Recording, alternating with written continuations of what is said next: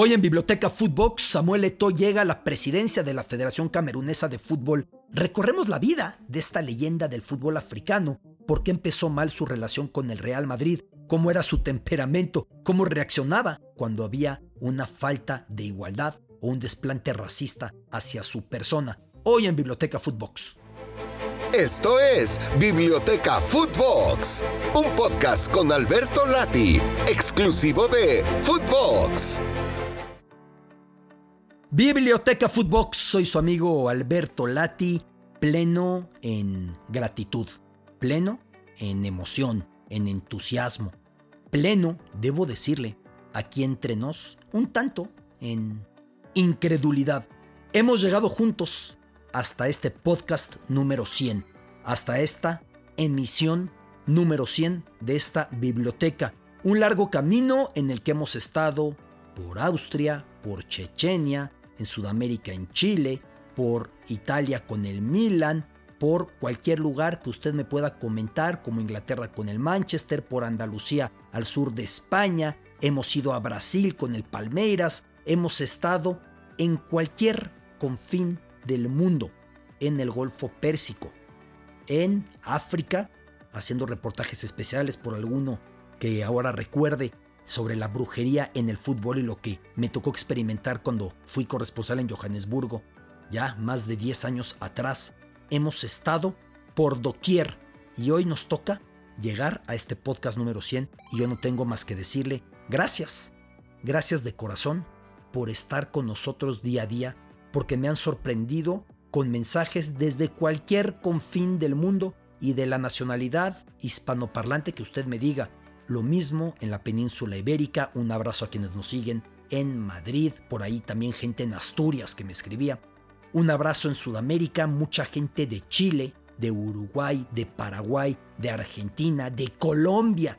¿Cuántos mensajes? Muchas gracias en Centroamérica, hermanos ticos, hermanos hondureños, salvadoreños, guatemaltecos, nicaragüenses, panameños, todos quienes nos han ido escribiendo y naturalmente en la República Mexicana, sin dejar de mencionar cuánta gente nos sigue en Canadá, en Estados Unidos, en las comunidades hispanoparlantes en el norte de América. Gracias de corazón. Valoro profundamente lo que han hecho para que juntos convirtamos en una agradable rutina compartida, un bonito hábito diario, el que yo esté con este compromiso de entregarles estas bibliotecas y ustedes me hagan el favor, me otorguen el privilegio de seguirlas, de escucharlas. Ya lo sabe, aquí tomamos al balón como brújula y con esa maravillosa brújula, que no existe mejor, nos desplazamos por el planeta. Y entonces comprendemos que el fútbol es sí goles, sí estadísticas, sí polémica, sí fuera de lugar, pero también una manera de aproximarnos a la historia, a la política, a la religión, a cualquier tipo de tema cultural, literario, musical, cinematográfico. Así que de corazón le digo, valoro tremendamente la manera en la que han acompañado a este podcast. Discúlpenme las emociones, pero es que llegamos a 100 y era imprescindible decir gracias de corazón por todo, por todo lo que han entregado a esta biblioteca, porque esta biblioteca se ha compuesto por libros que ustedes y un servidor hemos juntos, en complicidad absoluta, colocado sobre las repisas el día de hoy, un tema que me parece sensacional.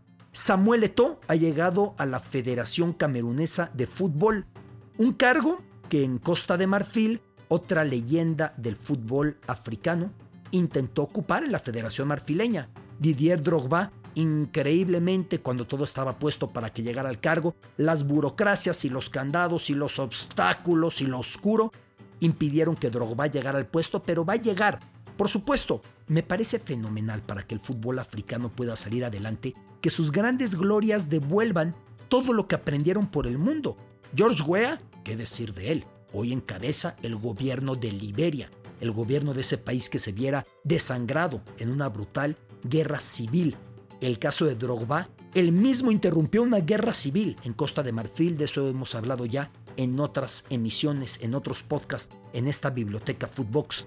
Y en cuanto a Eto, Eto es un futbolista muy particular con el que aparte tuve el privilegio de convivir muy íntimamente, con mucha eh, cercanía durante la Copa del Mundo de Alemania 2006, cuando acudió como comentarista invitado por Televisa Deportes, su selección Camerún no había calificado fallando un penal último minuto, lo que abrió la puerta a que se metiera Costa de Marfil. No, el penal no lo tiró, no lo cobró Samuel Eto'o en aquel momento, sino Gómez. Y entonces Camerún no ganó y Costa de Marfil se metió y aprovechó Didier Drogba para terminar con la guerra civil en su país. Pero esa es otra historia. Samuel Eto'o acudiría a esa Copa del Mundo de Alemania y podríamos charlar mucho. Y entonces me relataría cómo fue detectado en un partidito en el que lo vio Pirri, la leyenda del fútbol eh, madrileño, la leyenda del Real Madrid, había sido un gran futbolista merengue, ya era el médico del equipo, y lo vio y a los 15 años aterrizó Samuel Eto'o en el aeropuerto de Barajas en Madrid, con pantaloncillo corto, con una playera, con poco equipaje, sin saber el clima que imperaba. Era invierno, se estaba congelando a la salida, no entendía el idioma y no llegó nadie por él.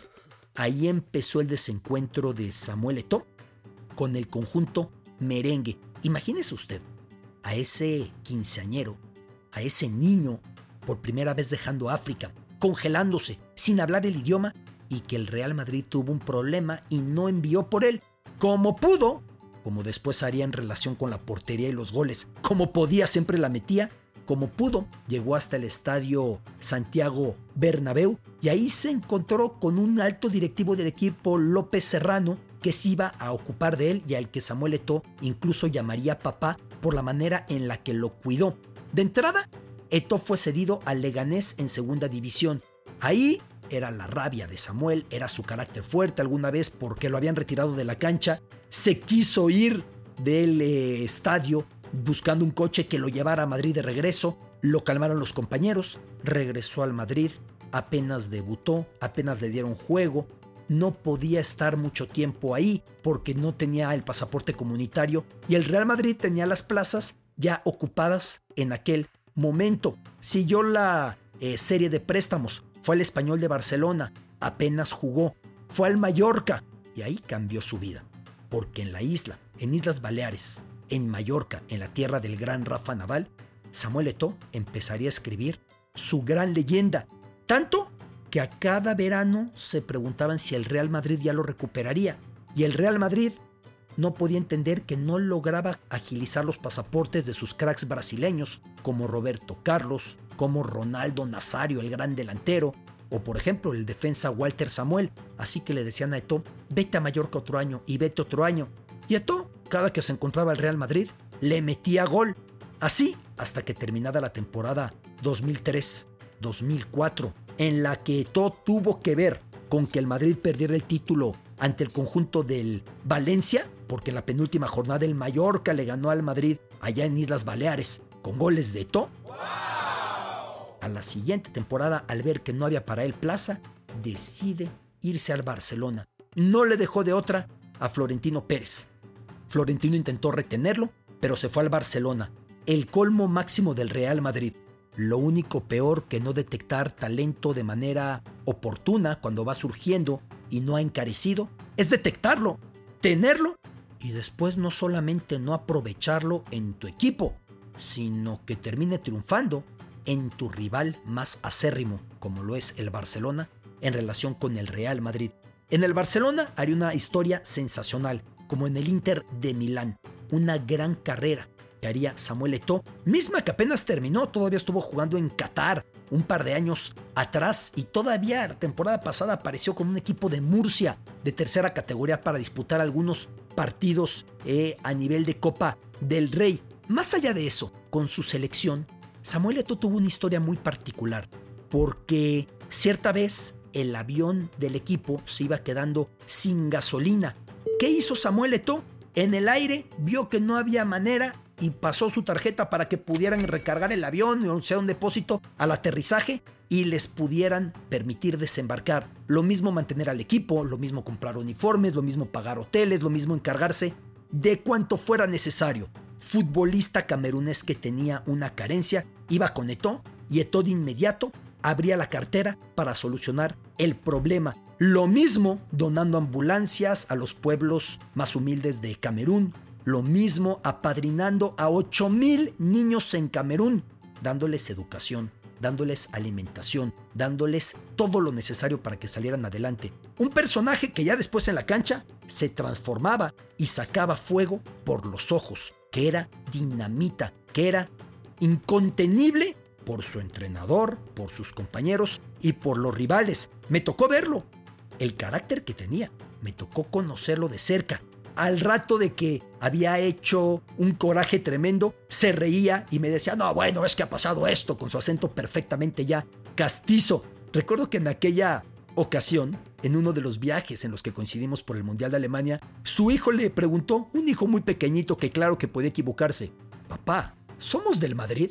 Y Eto dijo, calla, calla, ¿cómo? ¿Cómo que del Madrid? Claro que no somos del Madrid. Para una risa tremenda, entendiendo, pues que evidentemente era un niño muy pequeñito que podía confundirse entre el nombre de un equipo y el de otro equipo, entre tanto que seguramente escuchaba en su casa, entre tanto que seguramente escuchaba en el televisor en relación con su padre. Samuel Eto terminaría haciendo una carrera sensacional.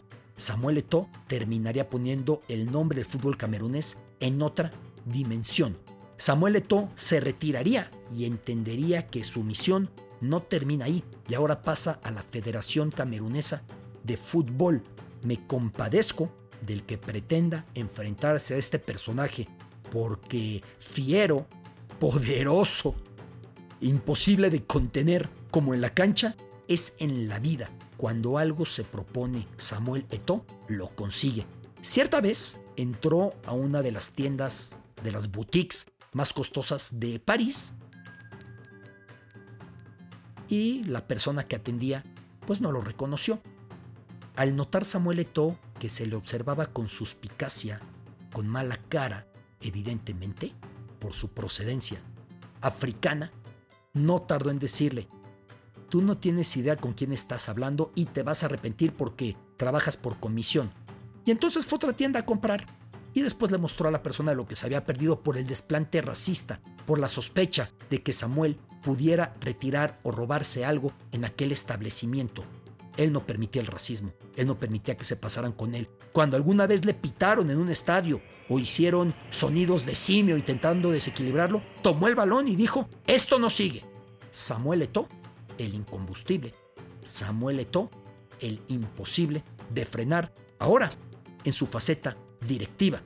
Si triunfa la mitad de lo que triunfó como jugador, Camerún tendrá al mejor presidente de federación del planeta. Y mientras tanto, Costa de Marfil, que absurdamente en la burocracia se perdió de colocar en ese puesto recientemente a Didier Drogba, la otra cara de las glorias del fútbol africano en esa generación.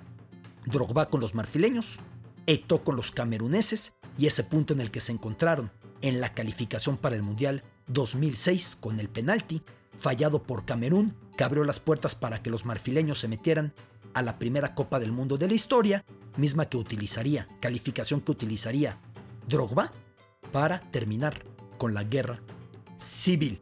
Y en cuanto a Eto, por siempre, pensando lo difícil que fue la relación con el Real Madrid desde que lo detectaron y solo llegar sin ropa adecuada, sin hablar el idioma, nadie tuvo el gesto de acudir al aeropuerto a recogerlo, a esperarlo, a orientarlo. Una relación que de origen empezó mal y terminó peor, con Eto'o celebrando goles con el Barça frente al Real Madrid. Biblioteca Footbox, 100 veces gracias. Vamos juntos, de la mano, por otras 100.